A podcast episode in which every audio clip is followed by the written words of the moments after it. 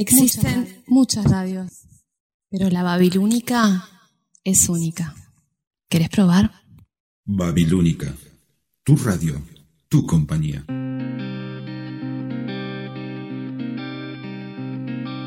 Puede ser que a veces me duele, todo me avanza, todo me puede. Y otras ando tan indiferente a mil distancias de toda gente. Tengo una muralla de ladrillos, rotos espejos, quemados brillos. También tengo el corazón abierto, por eso canto o me reviento. Siento que la sangre corre fuerte, va galopando roja serpiente.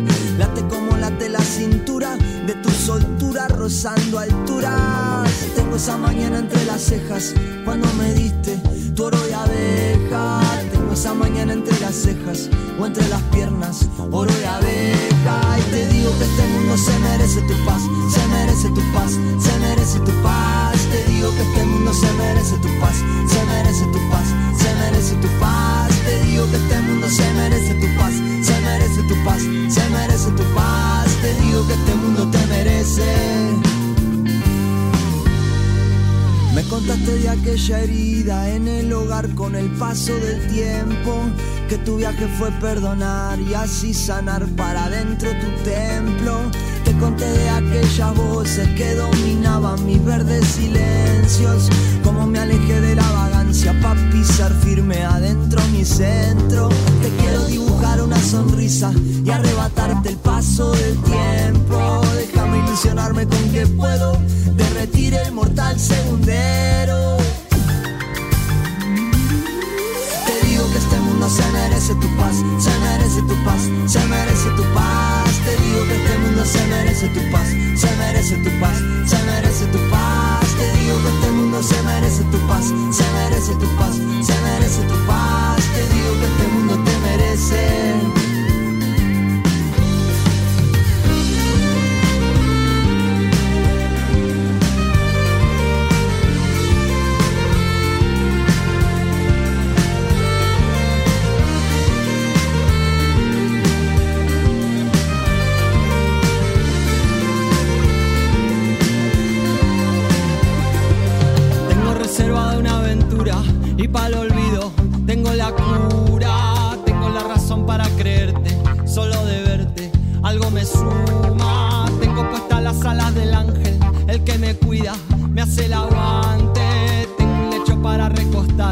Cuando el vacío viene a buscarme. Escuché la voz de la tierra, también oí a la de afuera, esas que decían que algún día vamos a irnos a otras vidas y que todo esto que tenemos es un regalo, así que bueno, no quedará más que transitarlo como podamos, todo a pleno. Te digo que este mundo se merece tu paz, se merece tu paz, se merece tu paz.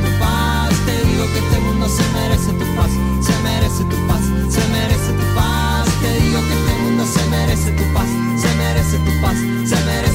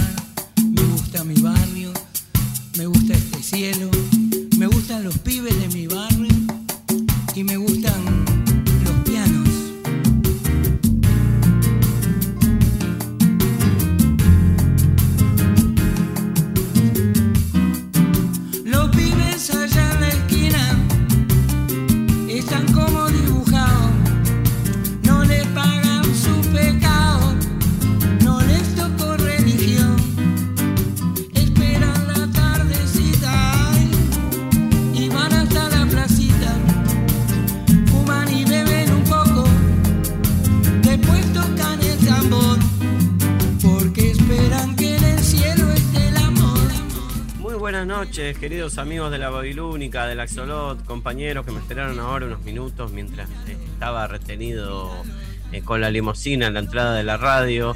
eh, por la gente que pedía autógrafos. No, me retrasé, me retrasé simplemente unos minutos. Estábamos eh, aquí transmitiendo desde el hermoso barrio del Parque Rodó, cerquita de Palermo, a metros de, de la Rambla en Montevideo para todo Latinoamérica, porque tenemos amigos que nos escuchan desde todo Latinoamérica. Saludo a Carmen de Bolivia, a Betiana en Argentina, a Sara, eh, a Pablo, eh, bueno, Mendoza, por supuesto, eh, a todos. Y hoy recién abríamos con un tema hermoso de El Plan de la Mariposa, una banda que, bueno, un poco fetiche mía, me encanta el Plan de la Mariposa con una canción que se llama Oro de Abeja. Oro de Abeja y, que en el día de hoy eh, tiene la simbología de representar eh, a los maestros y por eso saludo especialmente aquí en Uruguay, que es el Día del Maestro, con este significado y este simbolismo de la abeja. Eh, y leo algo que dice que cuando una abeja aparece en tu vida, el mensaje más común que lleva tiene que ver con tus niveles de productividad. A veces estamos haciendo demasiado y en otros no lo suficiente. El espíritu de la abeja tiene una fuerte ética de trabajo, pero también sabe la importancia de detenerse y oler las flores. Hay un momento para disfrutar el néctar de la vida y un momento para trabajar con vehemencia. La abeja ayuda con ambos y para encontrar el, el delicado equilibrio entre los dos. La abeja cumple un papel muy específico en la naturaleza, poliniza a otras plantas. Esto es necesario para el ciclo de vida continuo de muchos cultivos. también entrega a los humanos cera y miel, lo que le da a la abeja el valor simbólico adicional de la providencia. Einstein creía tan profundamente en la importancia de las abejas para el ecosistema que predijo que si las abejas desaparecían, los humanos no sobrevivirían más de cuatro años. El proceso de polinización también simboliza nuestra naturaleza social. Las abejas viven y trabajan como comunidad. A medida que van de flor en flor, esa progresión enriquece al mundo. Las abejas a menudo se convierten en oradores motivacionales, maestros, sanadores, trabajadores de la luz para la gran aldea global. Su lenguaje de amor es el servicio atento.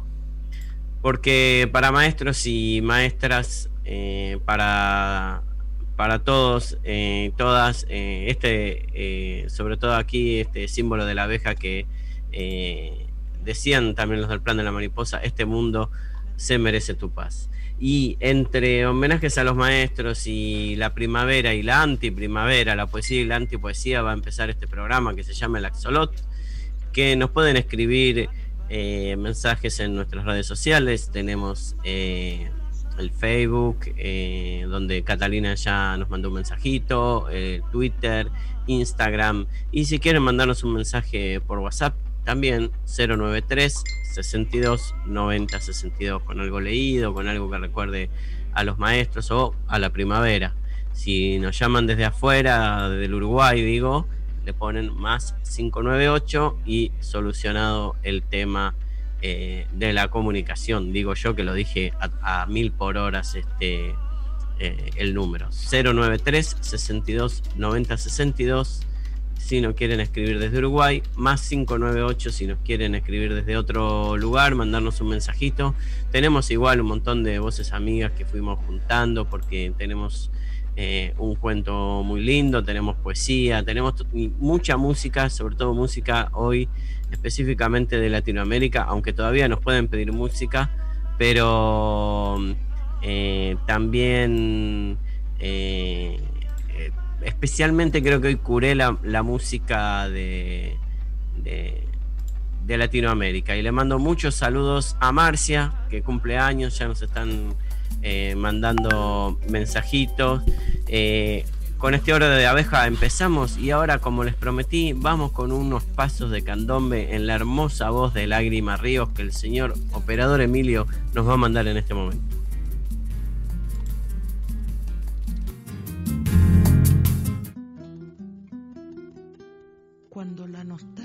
Se anida en el corazón. Camino entre recuerdos buscando por tus ojos esta canción.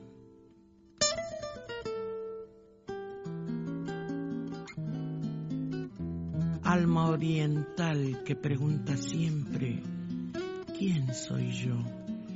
Y al ver este mar, río, me responden dos orillas con voz de milongón.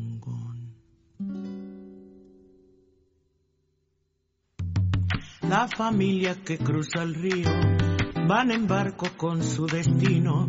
Hay dos hermanos que la sangre quiere unir, orilla del río en agua de mar.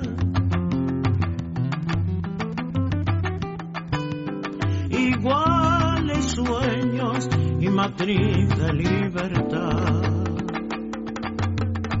Los matices de estas ciudades tienen rasgos tan familiares. Marrones grises, negros blancos de arrabal, amarillo rojo de intensidad.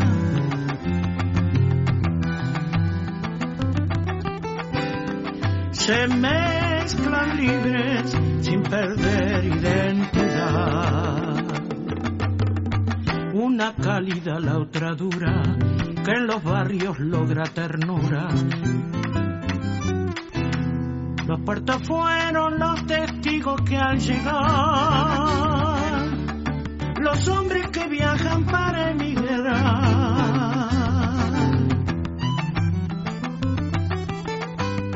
Soportan cargas de nostalgia y ansiedad.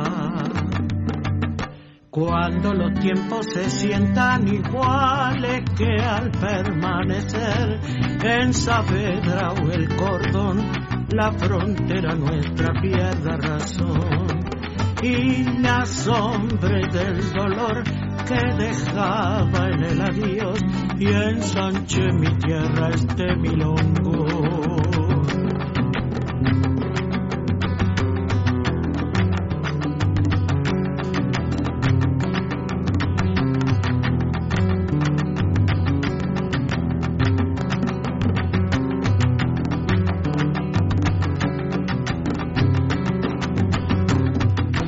Familia que cruza el río van en barco con su destino. Hay dos hermanos que la sangre quiere unir, orilla del río en agua de mar.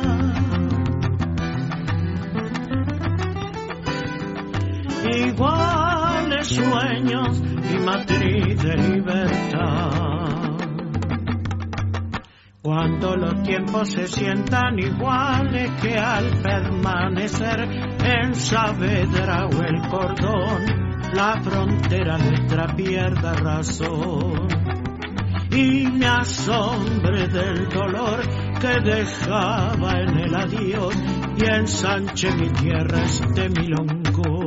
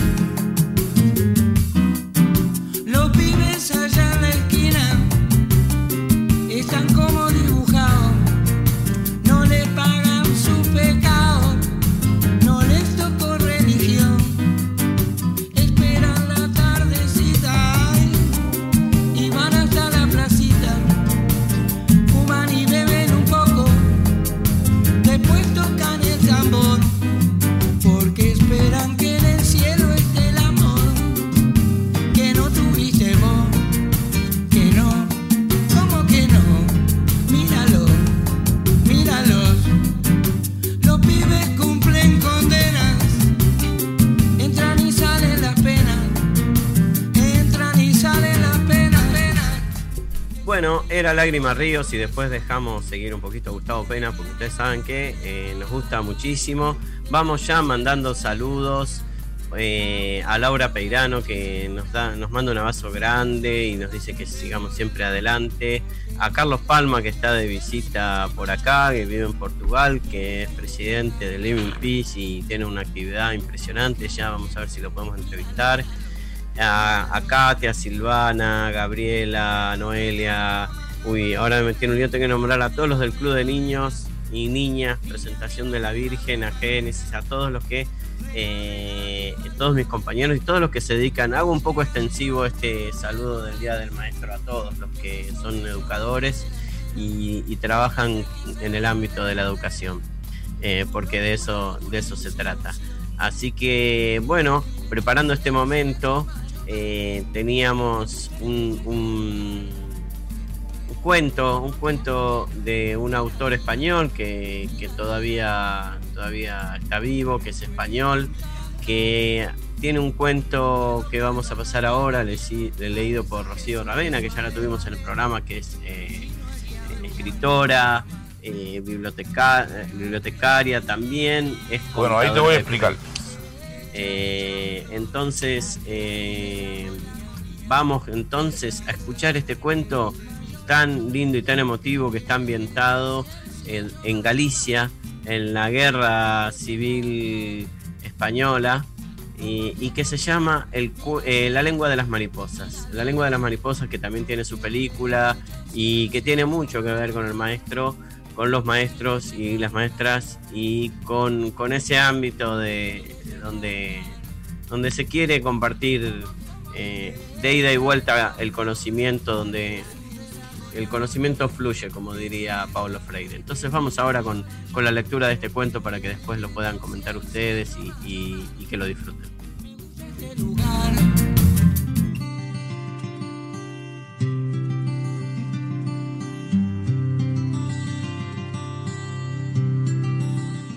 La lengua de las mariposas.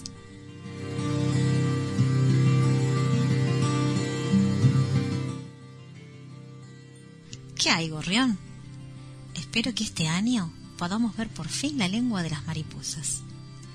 El maestro aguardaba desde hacía tiempo que le enviaran un microscopio a los de la instrucción pública.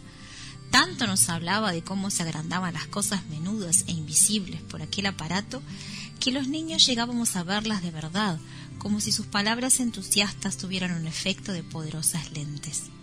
La lengua de la mariposa es una trompa enroscada como un resorte de reloj. Si hay una flor que la trae, la desenrolla y la mete en el cáliz para chupar.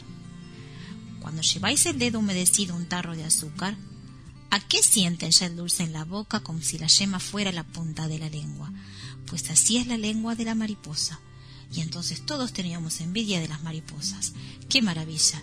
Ir por el mundo volando con esos trajes de fiesta y parar en flores como tabernas con barriles llenos de jarabe. Yo quería mucho a aquel maestro. Al principio mis padres no podían creerlo. Quiero decir que no podían entender cómo yo quería a mi maestro, cuando era un picarito. La escuela era una amenaza terrible, una palabra que simbraba en el aire como una vara de mimbre. Ya verás cuando vayas a la escuela, de mis tíos, como muchos otros mozos, emigraron a América por no ir de quintos a la guerra de Marruecos. Pues bien, yo también soñaba con ir a América, solo por no ir a la escuela. De hecho, había historias de niños que huían al monte para evitar aquel suplicio. Aparecían a los dos o tres días, ateridos y sin habla, como desertores del barranco del lobo. Yo iba para seis años y me llamaban todos gorrión. Otros niños de mi edad ya trabajaban, pero mi padre era sastre y no tenía tierras ni ganado. Prefería verme lejos y no enredando en el pequeño taller de costura. Así pasaba gran parte del día correteando por la alameda, y fue Cordeiro, el recolector de basura y hojas secas, el que me puso el apodo. Pareces un gorrión. Creo que nunca corrí tanto como aquel verano anterior al ingreso en la escuela.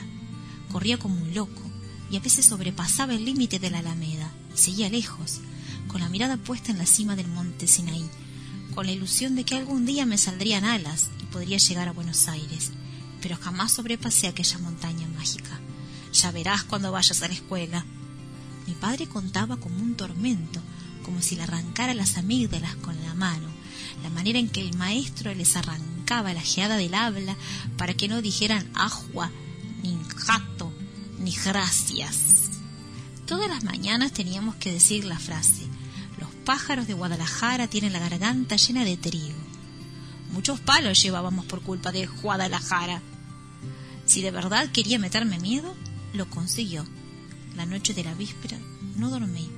Encogido en la cama, escuchaba el reloj de la pared en la sala con la angustia de un condenado.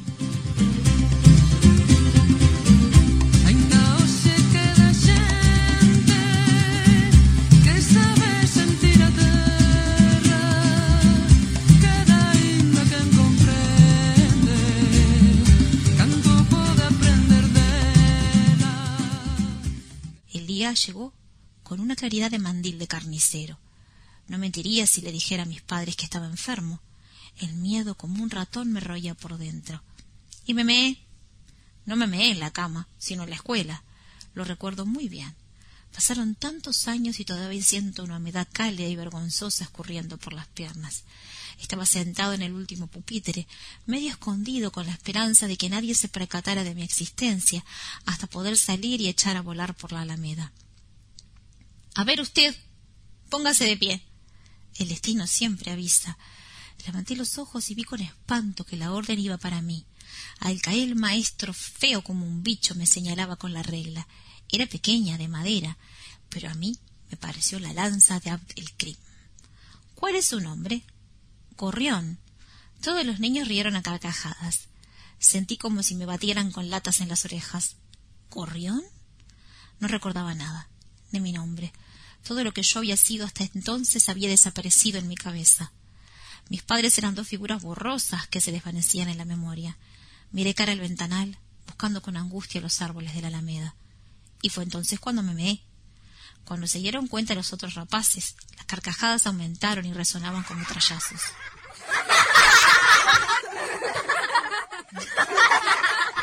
Eché a correr como un loquito con alas. Corría, corría como solo se corre en sueños, y viene tras uno el sacaunto. Yo estaba convencido de que eso era lo que hacía el maestro, venir tras de mí. Podía sentir su aliento en el cuello y el de todos los niños, como jauría de perros a la casa de un zorro. Pero cuando llegué a la altura del palco de música y miré hacia atrás, vi que nadie me había seguido, que estaba solo con mi miedo, empapado de sudor y de meos. El palco estaba vacío. Nadie parecía reparar en mí, pero yo tenía la sensación de que toda la villa estaba disimulando, que docenas de ojos censuradores acechaban en las ventanas, y que las lenguas murmuradoras no tardarían en llevarle la noticia a mis padres. Las piernas decidieron por mí. Caminaron hacia el Sinaí con una determinación desconocida hasta entonces. Esta vez llegaría hasta Coruña y embarcaría de polizón en uno de esos navíos que llevan a Buenos Aires. Desde la cima del Sinaí no se veía el mar, sino otro monte más grande todavía, con peñascos recortados como torres de una fortaleza inaccesible.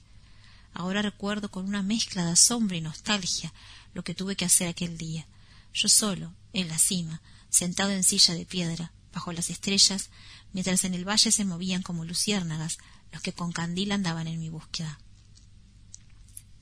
Mi nombre cruzaba la noche cabalgando sobre los aullidos de los perros. No estaba sorprendido. Era como si atravesara la línea del miedo. Por eso no lloré ni me resistí cuando llegó desde mí la sombra regia de Cordeiro. Me envolvió con su chaquetón y me abrazó en su pecho. Tranquilo, gorrión, ya pasó todo. Dormí como un santo aquella noche, pegadito a mamá. Nadie me reprendió.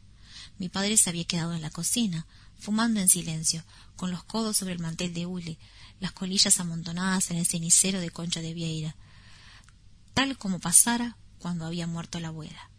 Tenía la sensación de que mi madre no me había soltado de la mano en toda la noche.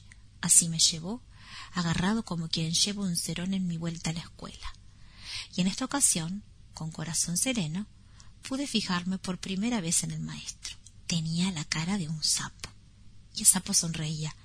Me pellizcó la mejilla con cariño. Me gusta ese nombre, gorrión. Y aquel pellizco me hirió como un dulce de café. Pero lo más increíble fue cuando, en el medio de un silencio absoluto, me llevó de la mano cara a su mesa y me sentó en su silla. Y permaneció de pie, agarró un libro y dijo Tenemos un nuevo compañero. Es una alegría para todos y vamos a recibirlo con un aplauso. Pensé que me iba a mear de nuevo por los pantalones, pero solo noté una humedad en los ojos. Bien, y ahora vamos a comenzar con un poema. ¿A quién le toca? ¿Romualdo? Ven, Romualdo, acércate. Ya sabes, despacito y en voz bien alta. A Romualdo los pantalones cortos le quedaban ridículos. Tenía las piernas muy largas y oscuras, con las rodillas llenas de heridas. Una tarde parda y fría. Un momento, Romualdo. ¿Qué es lo que vas a leer? Una poesía, señor. ¿Y cómo se titula? Recuerdo infantil. Su autor es don Antonio Machado. Muy bien, Romualdo. Adelante. Despacito y en voz alta. Repara en la puntuación. El llamado Romualdo, a que yo conocía de cargar sacos de piñas como niño que era de Altamira, carraspeó como un viejo fumador de picadura y leyó con una voz increíble, espléndida, que parecía salida de la radio de Manolo Suárez, el indiano de Montevideo. Una tarde parda y fría de invierno. Los colegiales estudian. Monotonía de lluvia tras los cristales. Es la clase. En un cartel se representa Caín fugitivo y muerto Abel junto a una mancha carmín. Muy bien. ¿Qué significa monotonía de lluvia, Romualdo? preguntó el maestro. Que llueve después de llover, don Gregorio. Todo pasa y todo queda, pero lo nuestro es pasar, pasar haciendo caminos, caminos sobre la mar. Nunca perseguí la gloria, ni dejar en la memoria de los hombres mi canción. ¿Rezaste? preguntó mamá mientras pasaba la plancha por la ropa que papá cosiera durante el día. En la cocina, la olla de la cena despedía un aroma amargo de naviza. Pues sí, dije yo no muy seguro. Una cosa que hablaba de Caín y Abel. Eso está bien, dijo mamá. No sé por qué dicen que ese nuevo maestro es un ateo. ¿Qué es un ateo? Alguien que dice que Dios no existe. Mamá hizo un gesto de desagrado y pasó la plancha con energía por las arrugas de un pantalón. ¿Papá es un ateo? Mamá posó la plancha y me miró fijo. ¿Cómo va a ser papá un ateo? ¿Cómo se te ocurre preguntar esa pavada? Yo había escuchado muchas veces a mi padre blasfemar contra Dios. Lo hacían todos los hombres. Cuando algo iba mal, escupían en el suelo y decían esa cosa tremenda contra Dios. Decían dos cosas, cajo en Dios y cajo en el demonio. Me parecía que solo las mujeres creían de verdad en Dios. ¿Y el demonio? ¿Existe el demonio? Por supuesto. El hervor hacía bailar la tapa de la olla. De aquella boca mutante salían baharadas de vapor y gargajos de espuma y versa. Una abeja revoloteaba en el techo alrededor de la lámpara eléctrica que colgaba de un cable trenzado. Mamá estaba enfurruñada como cada vez que tenía que planchar. Su cara se tensaba cuando marcaba la raya de las perneras, pero ahora hablaba en un tono suave y algo triste, como si se refiriera a un desvalido. El demonio era un ángel, pero se hizo malo. La abeja batió contra la lámpara, que osciló ligeramente y desordenó las sombras. El maestro dijo hoy que las mariposas también tienen lengua, una lengua finita y muy larga, que llevan enrollada como el resorte de un reloj. Nos la va a enseñar con un aparato que le tienen que mandar de Madrid. ¿A qué parece mentira eso de que las mariposas tengan lengua? Si él lo dice, es cierto. Hay cosas que parecen mentira y son verdad. ¿Te gusta la escuela? Mucho. Y no pega. El maestro no pega. No, el maestro don Gregorio no pegaba. Por el contrario, casi siempre sonreía con su cara de sapo. Cuando dos peleaban en el recreo, los llamaba. Parecen carneros, y hacía que se dieran la mano. Luego los sentaba en el mismo pupitre. Así fue como me hice mi mejor amigo, don Bodán, grande, bondadoso y torpe. Había otro rapaz, Eladio, que tenía un lunar en la mejilla, en el que golpearía con gusto, pero nunca lo hice por miedo que el maestro me mandara darle la mano y que me cambiara junto a don Bodán. El modo que tenía don Gregorio de mostrar un gran enfado era el silencio. Si ustedes no se callan, tendré que callar yo. Y iba cara al ventanal, con la mirada ausente, perdida en el Sinaí. Era un silencio prolongado, desasosegante, como si nos dejara abandonados en un extraño país. Sentí pronto que el silencio del maestro era el peor castigo imaginable, porque todo lo que tocaba era un cuento atrapante. El cuento podía empezar con una hoja de papel, después pasar por el Amazonas y el sístole y diástole del corazón. Todo se nebraba, todo tenía sentido. La hierba, la oveja, la lana, mi frío. Cuando el maestro se dirigía al mapamundi, nos quedábamos atentos como si se iluminara la pantalla del cine Rex. Sentíamos el miedo de los indios cuando escucharon por primera vez el relincho de los caballos y el estampido del arcabuz. Íbamos al lomo de los elefantes de Aníbal de Cartago, por las nieves de los Alpes, camino de Roma. Luchamos con palos y piedras en Ponte Sampaio contra las tropas de Napoleón. Pero no todo eran guerras. Hacíamos hoces y rejas de arado en las herrerías del Incio. Escribimos cancioneros de amor en Provenza y en el mar de Vigo. Construimos el pórtico da Gloria, plantamos las patatas que vinieron de América, y a América emigramos cuando vino la peste de la patata. Las patatas vinieron de América, le dije a mi madre en el almuerzo cuando dejó el plato delante mío. ¿Qué iban a venir de América? Siempre hubo patatas, sentenció ella. No, antes se comían castañas, y también vino de América el maíz.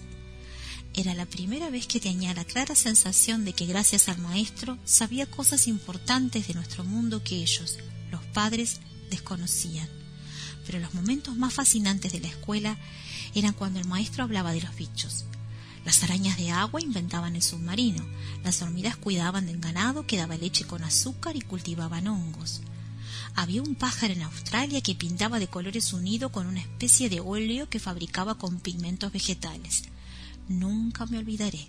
Se llamaba tilonorrinco. El macho ponía una orquídea en el huevo unido para atraer a la hembra.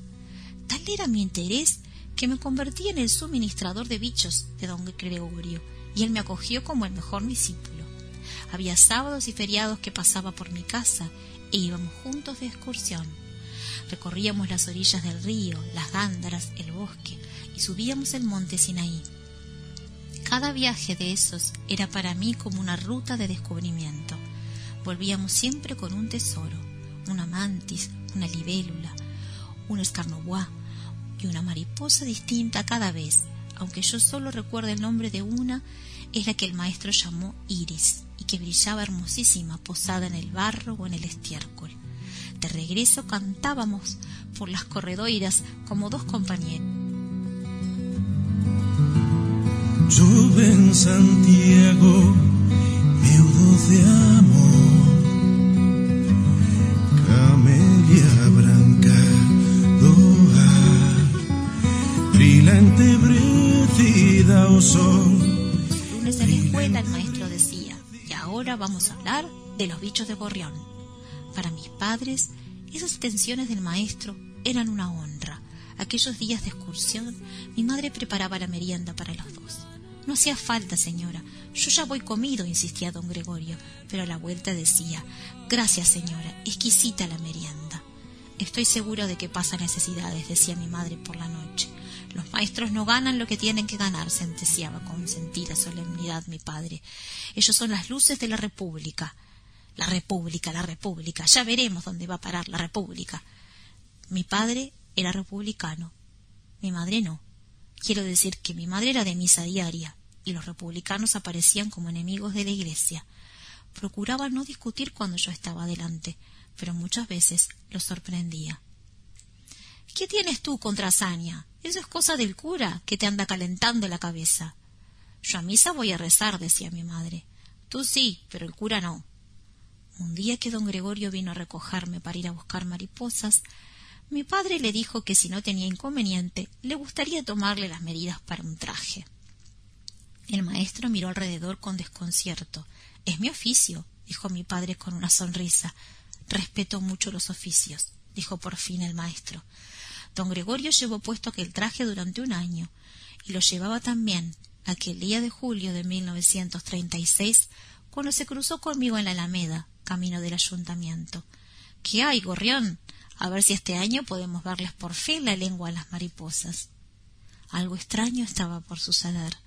Todo el mundo parecía tener prisa, pero no se movía. Los que miraban para la derecha miraban cara a la izquierda.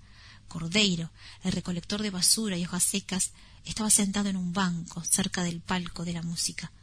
Yo nunca hubiera sentado en un banco a Cordeiro. Miró cara para arriba, con la mano de visera.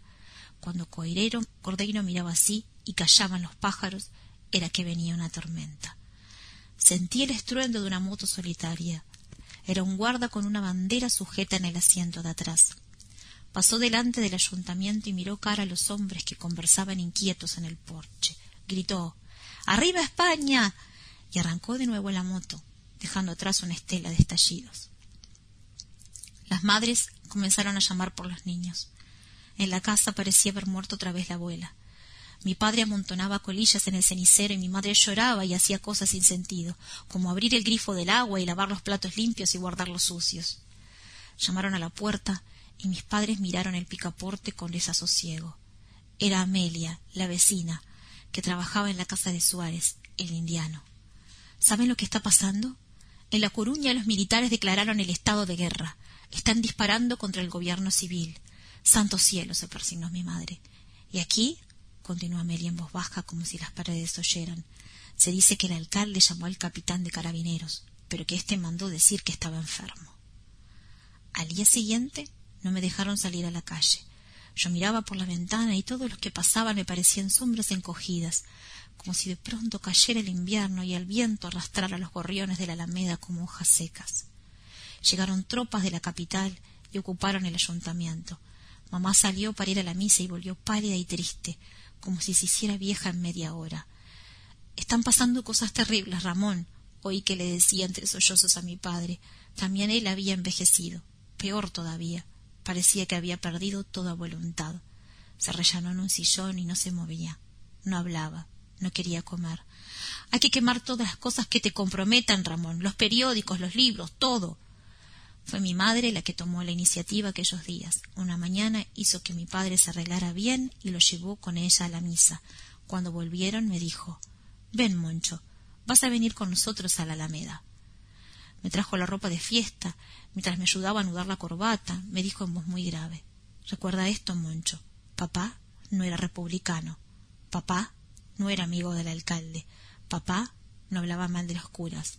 Y otra cosa muy importante, Moncho, papá no le regaló un traje al maestro. Sí que se lo regaló. No, Moncho, no lo regaló. ¿Entendiste bien? No lo regaló. Había mucha gente en la Alameda, toda con ropa de domingo. Bajaron también algunos grupos de las aldeas, mujeres enlutadas, paisanos viejos de chaleco y sombrero, niños con aire asustado, precedidos por algunos hombres con camisa azul y pistola en el cinto. Dos filas de soldados abrían un corredor desde la escalinata del ayuntamiento hasta unos camiones con remolque entoldado, como los que se usaban para transportar el ganado en la feria grande. Pero en la Alameda no había el alboroto de las ferias, sino un silencio grave de Semana Santa. La gente no se saludaba, ni siquiera parecían reconocer los unos a los otros. Toda la atención estaba puesta en la fachada del ayuntamiento. Un guardia entreabrió la puerta y recorrió el gentío con la mirada. Luego abrió del todo e hizo un gesto con el brazo. De la boca oscura del edificio, escoltados por otros guardas, salieron los detenidos. Iban atados de manos y pies, en silente cordada. De algunos no sabía el nombre, pero conocía todos aquellos rostros, el alcalde, el de los sindicatos, el bibliotecario del Ateneo Resplandor Obrero, Charlie, el vocalista de la orquesta Sol y Vida, el cantero a quien llamaban Hércules, padre de don Bodán, y al cabo de la cordada, jorobado y feo como un sapo, el maestro. Se escucharon algunas órdenes y gritos aislados que resonaron en la alameda como petardos. Poco a poco de la multitud fueron saliendo un ruge ruge que acabó imitando aquellos apodos. Traidores, criminales, rojos. Grita tú también, Ramón. Por lo que más quieras, grita. Mi madre llevaba agarrado del brazo a papá, como si lo sujetara con toda su fuerza para que no desfalleciera. Que vean que grites, Ramón, que veas que gritas.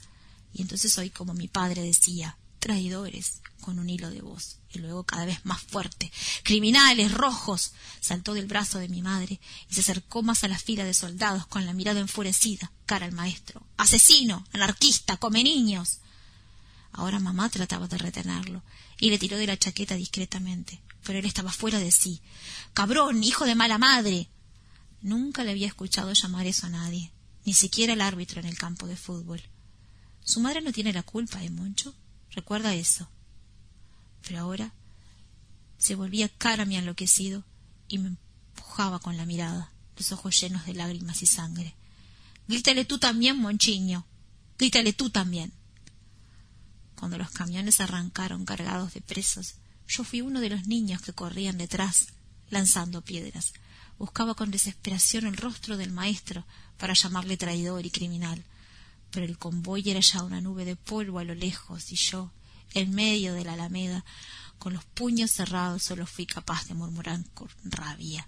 Sapo, tilonorrinco, iris.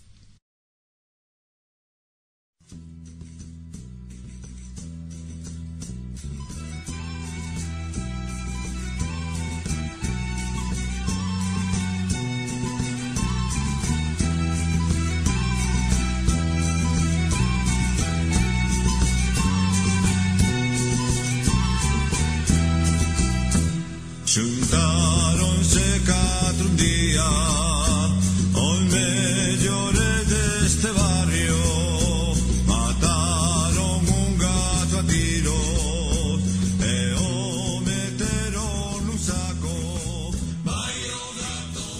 Existen varias radios, pero la babilónica es única. Proba. Los sábados, Laura y Verónica te esperamos de 10 a 11 y media de la mañana en dos ventanas al mundo para compartir lecturas, información, recetas, buena música y mucho más. ¿Dónde? Aquí, en Babilónica Radio. Si no nos vemos, nos leemos. Manual de instrucciones. Dos ventanas al mundo, todos los sábados a las 10 horas de Montevideo y Buenos Aires, a las 9 horas de Nueva York y a las 15 horas de Madrid. ¿Por dónde? Por la babilónica.com. Hola, soy Luis Miseli y te invito todos los viernes de 17.30 a 19.30 a compartir La Noche Boca Arriba, un programa para la opinión, acá en Babilónica Radio. Si no nos vemos, nos escuchamos. No trajiste nada bueno. Abrazos y besos. La Noche Boca Arriba, viernes 17.30 Montevideo, Buenos Aires, 16.30 New York, 22.30 Madrid.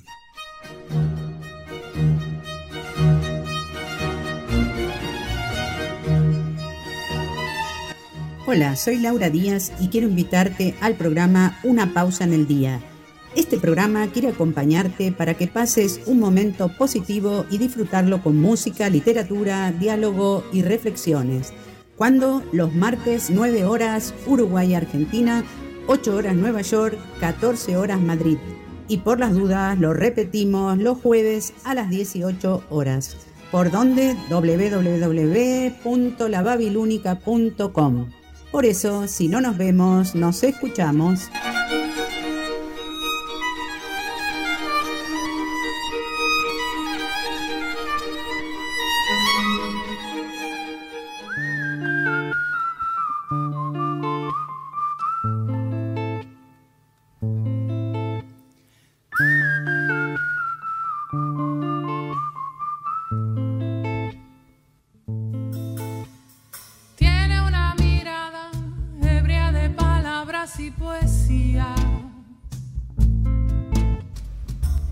Bueno, entonces escuchamos a Rocío Ravena leyendo este cuento que se llama La lengua de las mariposas, que habla de este profesor.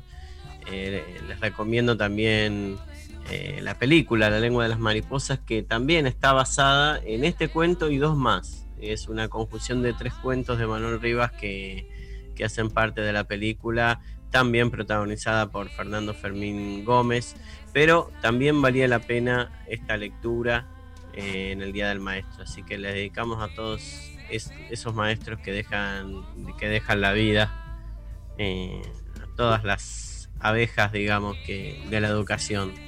y bueno, un, saludo muy grande también a todos los que son educadores en, bueno, en, en- en el equipo de la radio tenemos muchos también, y bueno, en todos los lugares también donde trabajo, y bueno, de algún modo a mí mismo, de algún lejano modo a mí mismo también, que bueno, empecé también en este mundo de, la educación también, cuando estaba en Rosario y despertaron esa idea, digamos. Eh, quería ahora eh, decir, bueno, también esta es la semana de la primavera o de la antiprimavera, eh, como dice la canción Maledetta Primavera. Pero ahora vamos a escuchar un poema leído por Sari Osodelo desde las terrazas de San Telmo, eh, que tiene que ver con esto y que trae a la memoria a un portugués muy atrevido que se llama Fernando Pessoa. Cuando llegue la primavera, si ya me he muerto, las flores florecerán de la misma manera y los árboles no serán menos verdes que la primavera pasada. La realidad no precisa de mí. Siento una alegría enorme al pensar que mi muerte no tiene importancia alguna.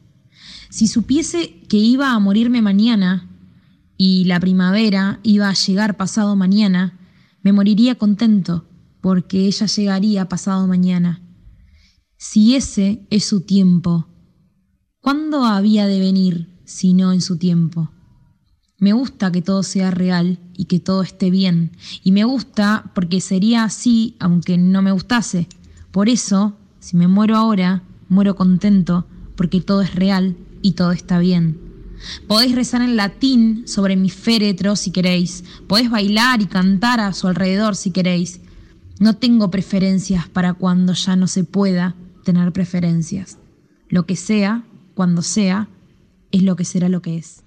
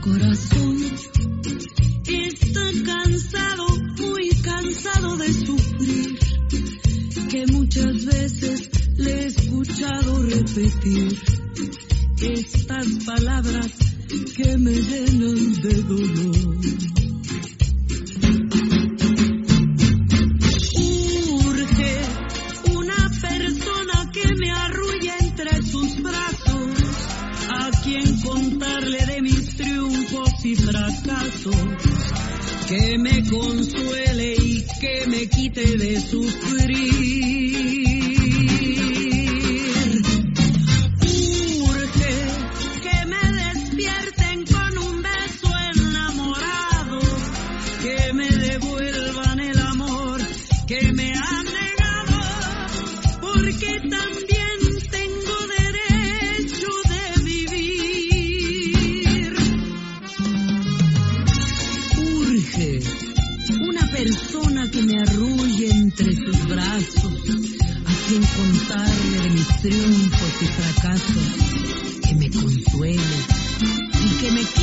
Quite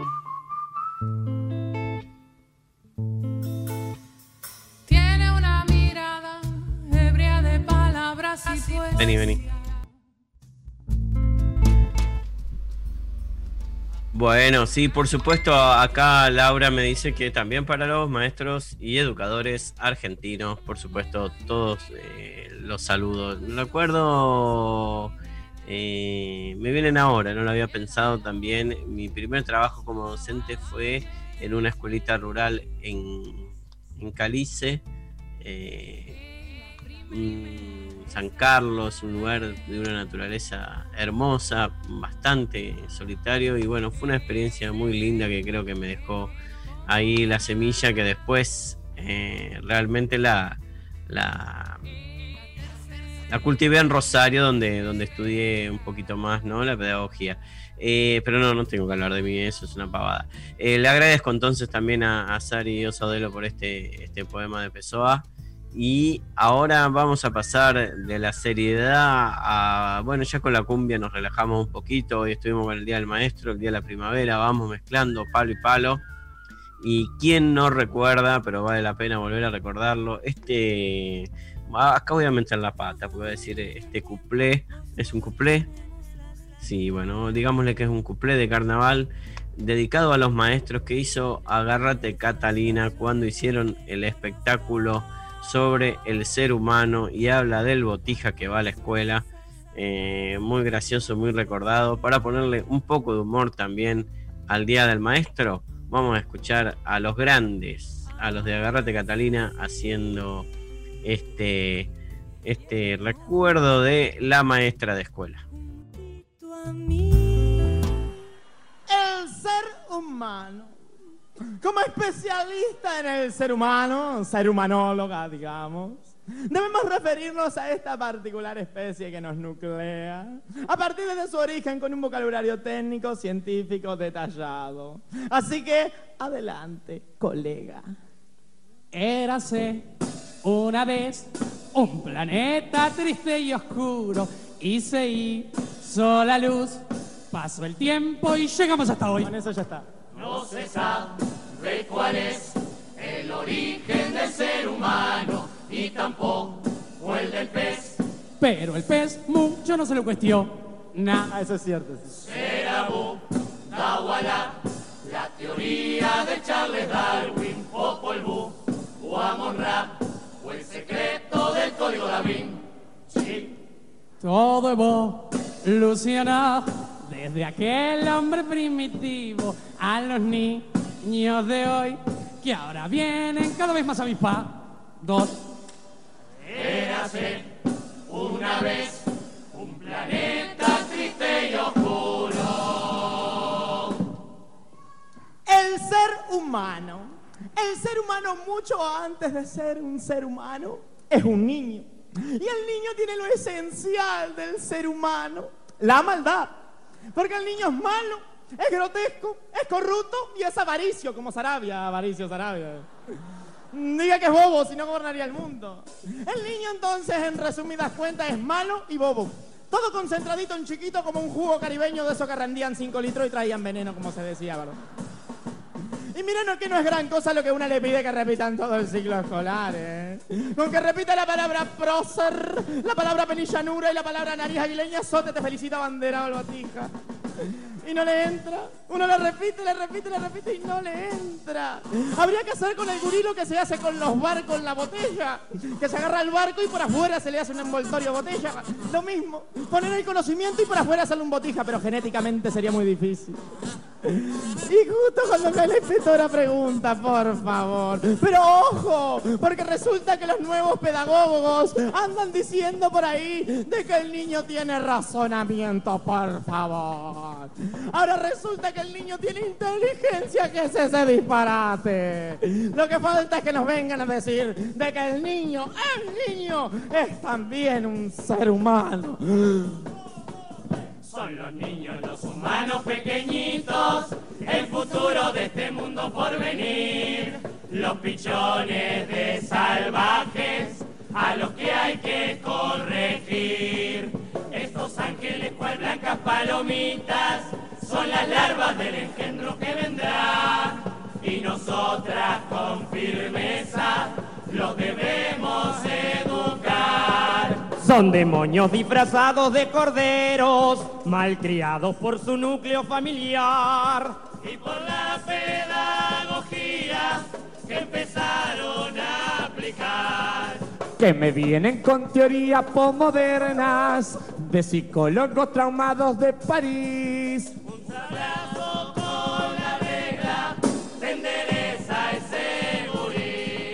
Si hace falta un rebencazo, un rebencazo. Si hace falta más dolor, más dolor. Cuando sea un ser humano, se lo tratará mejor. Ojo que tampoco somos anticuadas. No es cuestión que se arrodille en el maíz. Hoy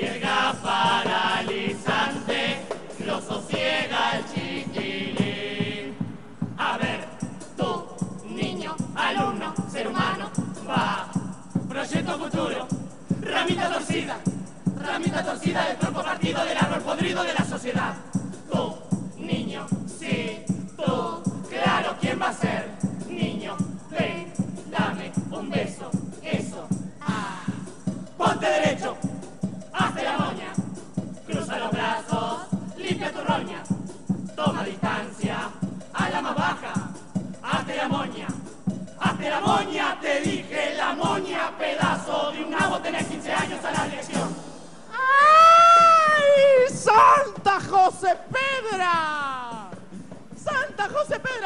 laica, gratuita y obligatoria, que el códice esté conmigo y con tu espíritu, ANEP. ANEP.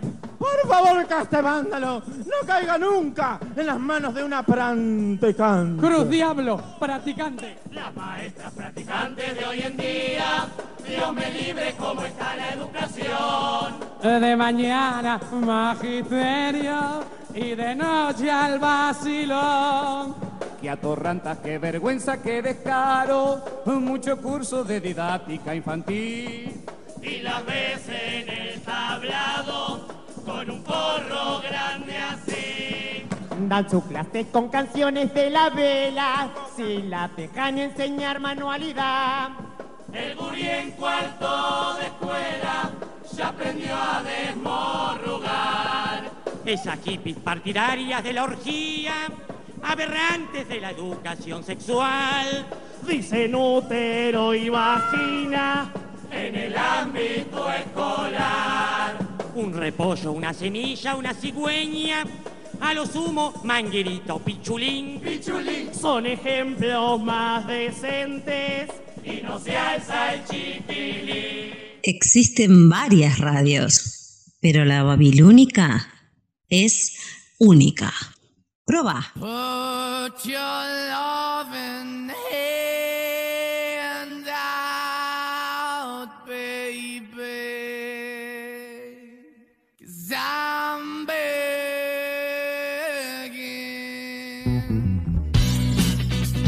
Hola, mi nombre es Sebastián Guedes y te quiero invitar a Día 32. I'm begging, begging. Día 32. Los viernes a las 22 horas, pegadito a Mujeres en Rock. Día 32. Te que sea rock and roll. Viernes, 22 horas, Montevideo, Buenos Aires. 21 horas, Nueva York. 3 de la mañana en Madrid.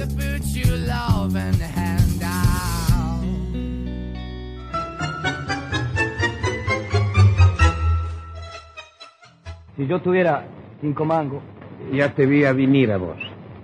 ¡Viejo! Jo, ¡Usted es un tigre! Jo, Va, va a ver qué, qué tango le, le voy a fabricar. Tango, fuera de aquí, a tu rancho.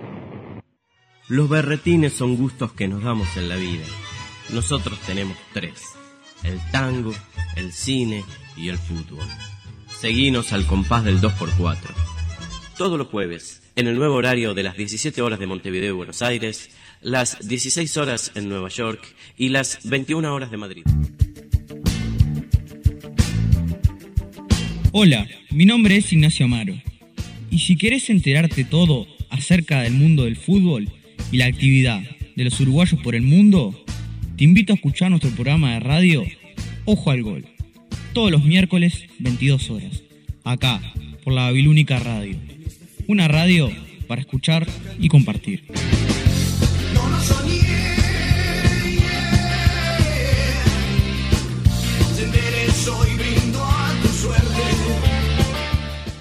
Ojo al gol. Todos los miércoles, 22 horas, Montevideo, Buenos Aires. 3 de la madrugada, Madrid. 21 horas, Nueva York, por www.lababilúnica.com.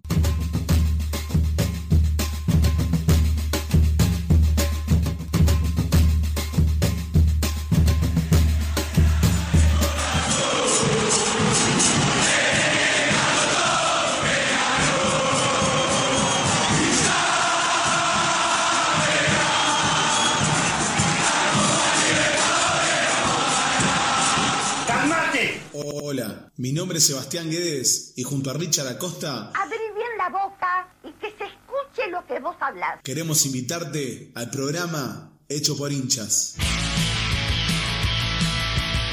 8 contra 11. Los lunes a las 22 horas en la Babilónica Radio. www.lababilónica.com. Agarrate los pantalones. 8 contra 11. Hinchas haciendo radio. 22 horas Buenos Aires. 21 horas Nueva York.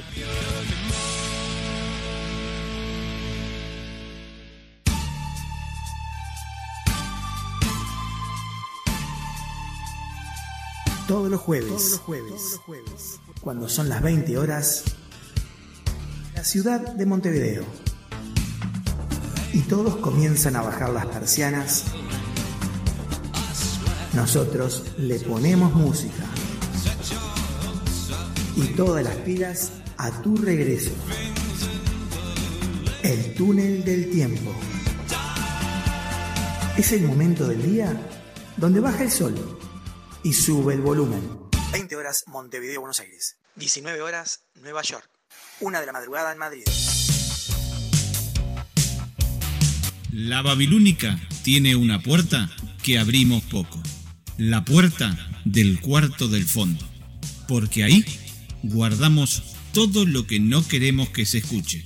Te esperamos todos los domingos a las 22.30 horas por Babilónica Radio.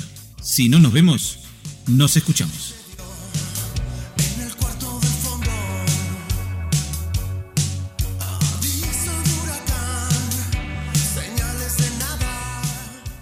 El cuarto del fondo. 22.30 horas Montevideo, Buenos Aires.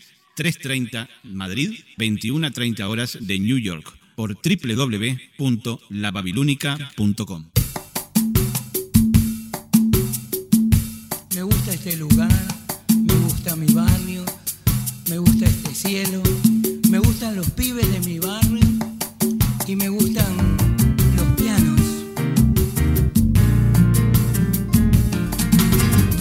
Bueno, escuchábamos un poquito de humor, agarrate Catalina, Gerardo le encantó, dice que muy bueno que lo elegí. Eh, eh, bueno, eh, recordamos ¿no? que este año Agarrate Catalina eh, ganó el carnaval con este eh, el ser humano, digamos, hablando. Hay otros, hay otras, hay otras partes que también habla de, de las maestras y la verdad que también están muy buenas. Ahora vamos a seguir, eh, vamos tema y tema, eh, un poema más porque queremos seguir celebrando también la llegada de la primavera y, y vamos a seguir escuchando otro poema leído por Sario Saudelo con una canción de Gal Costa y Pablo Milanes. y sale la pena.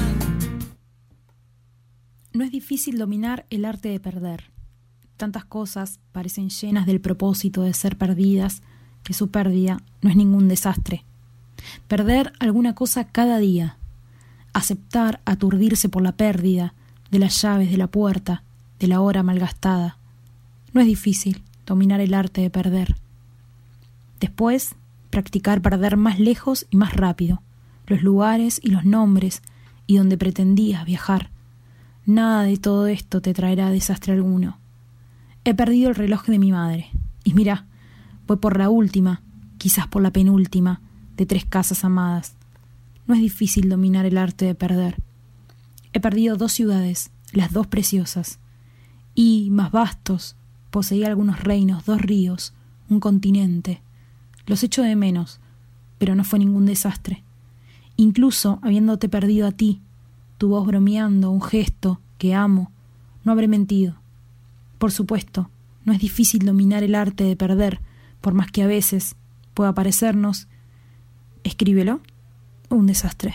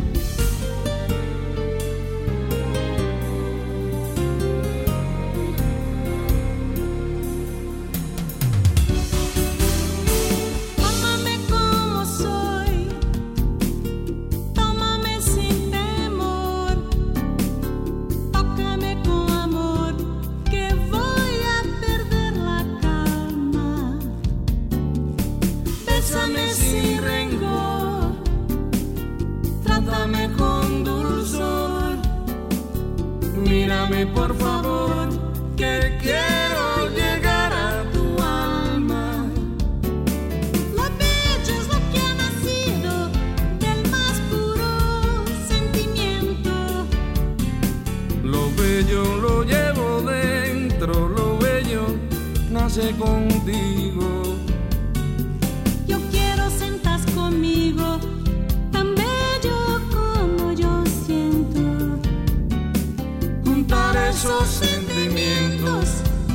hacer más bello el camino.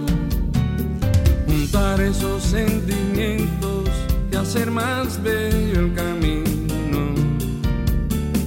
Juntar esos sentimientos y hacer más bello el camino. Juntar esos sentimientos y hacer más bello el camino.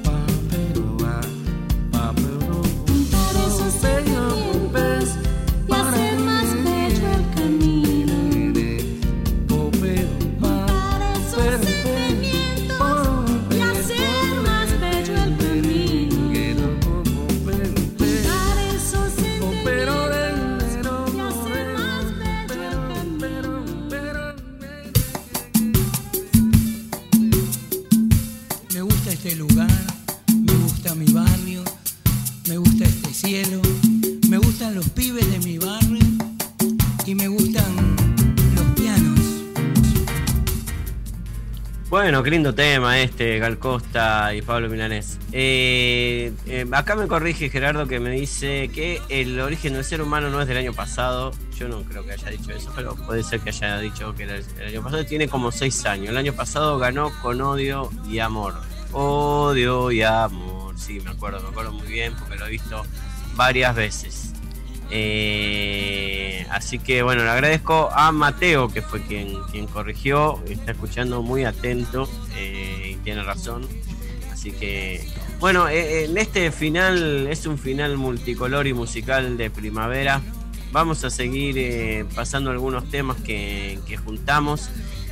Voy a, ver si eh, el operador tiene. Me, me criticaba recién en mi culto operador porque estoy pasando un poquito de música hoy, un poquito más florida, eh, un poco de cumbia, pero de la buena.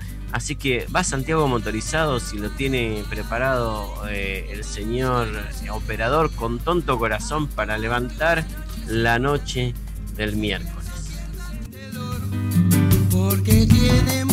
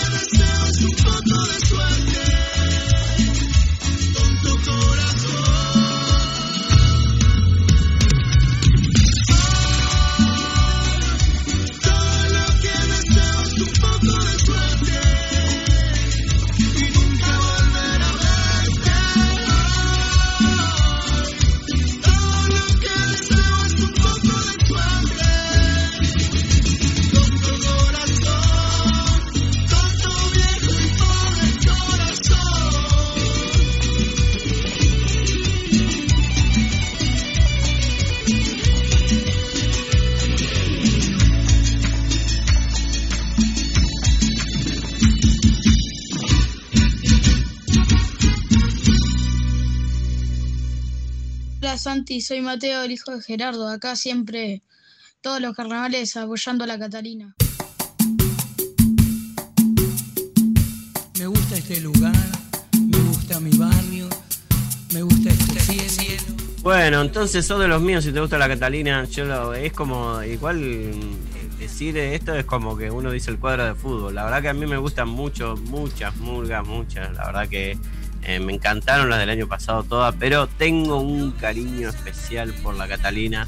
Realmente me parece fantástico lo que hace, así que podemos ir a los próximos tablados a disfrutar, eh, Mateo, de eh, lo, lo nuevo que tendrá preparado la Catalina. Estoy sorprendiendo a mi público también acá, Laura Díaz que está diciendo que está muy bueno, y bueno, el Jera, eh, Fabián que nos está escuchando también que dice que se explicó la radio. Bueno, yo dije hoy programa especial de primavera. eh, también saludos a Jorge, ya saludamos a Laura, Verónica. Y vamos a seguir con música, yo dije música movida, cumbia, pero más bien de raíces americanas. Un grupo que me gusta muchísimo, pero haciendo algo muy, muy lindo, muy divertido, muy rítmico. Inti Limani, los chilenos, ¿se acuerdan? Pero con una canción que eh, siempre, eh, siempre nueva.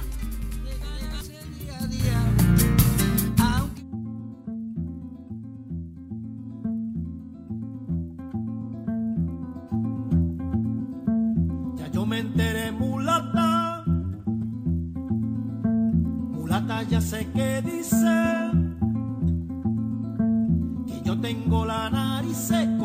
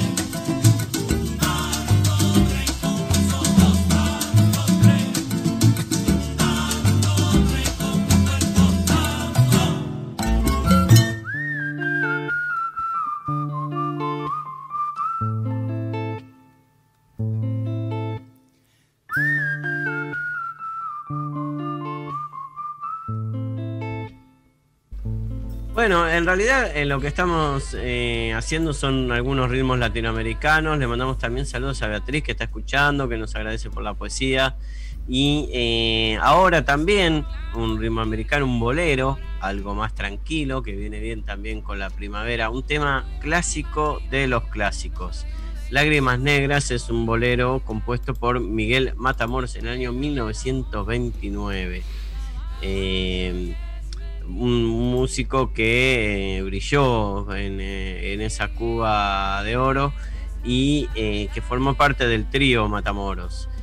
Fue grabada por RCA Víctor por esos años, pero después también fue grabada por Compay Segundo, la hizo Chucho Valdés, la hizo El Cigala, la en Buenavista Social Club. Bueno, acá tenemos una versión bastante. José Pepe Guerra también la, la cantó acá en Uruguay.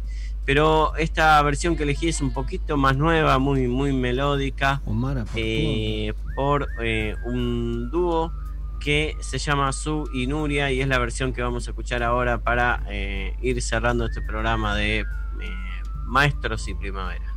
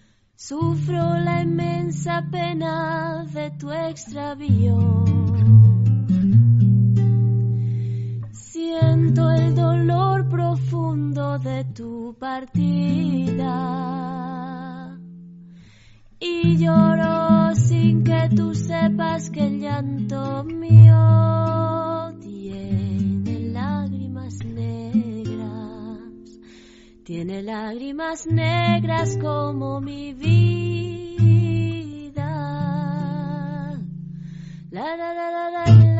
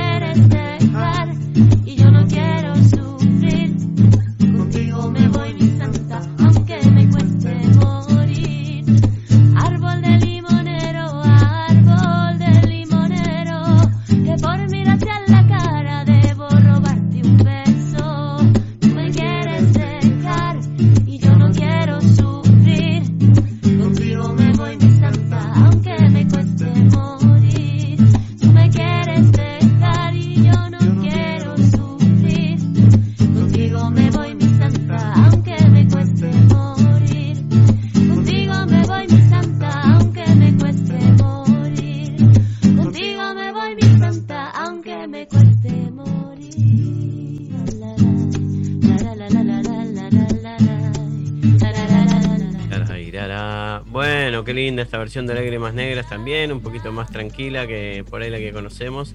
Y ahora sí, nos despedimos por hoy de este programa primaveral, pero como nosotros somos anti, anti poesía, anti, anti todo, nos vamos con este tema que se llama Maledetta Primavera. Nosotros en las reuniones de, de producción de, de la radio, cuando estamos todos, casi que el italiano sería nuestro segundo idioma. Hay muchos que saben italiano.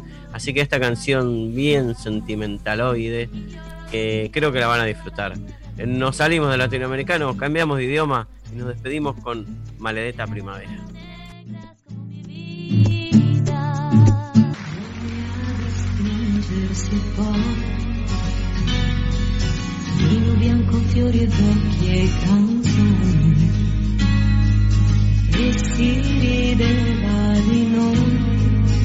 Imbroglio era maledetta primavera che resta di un sogno erotico se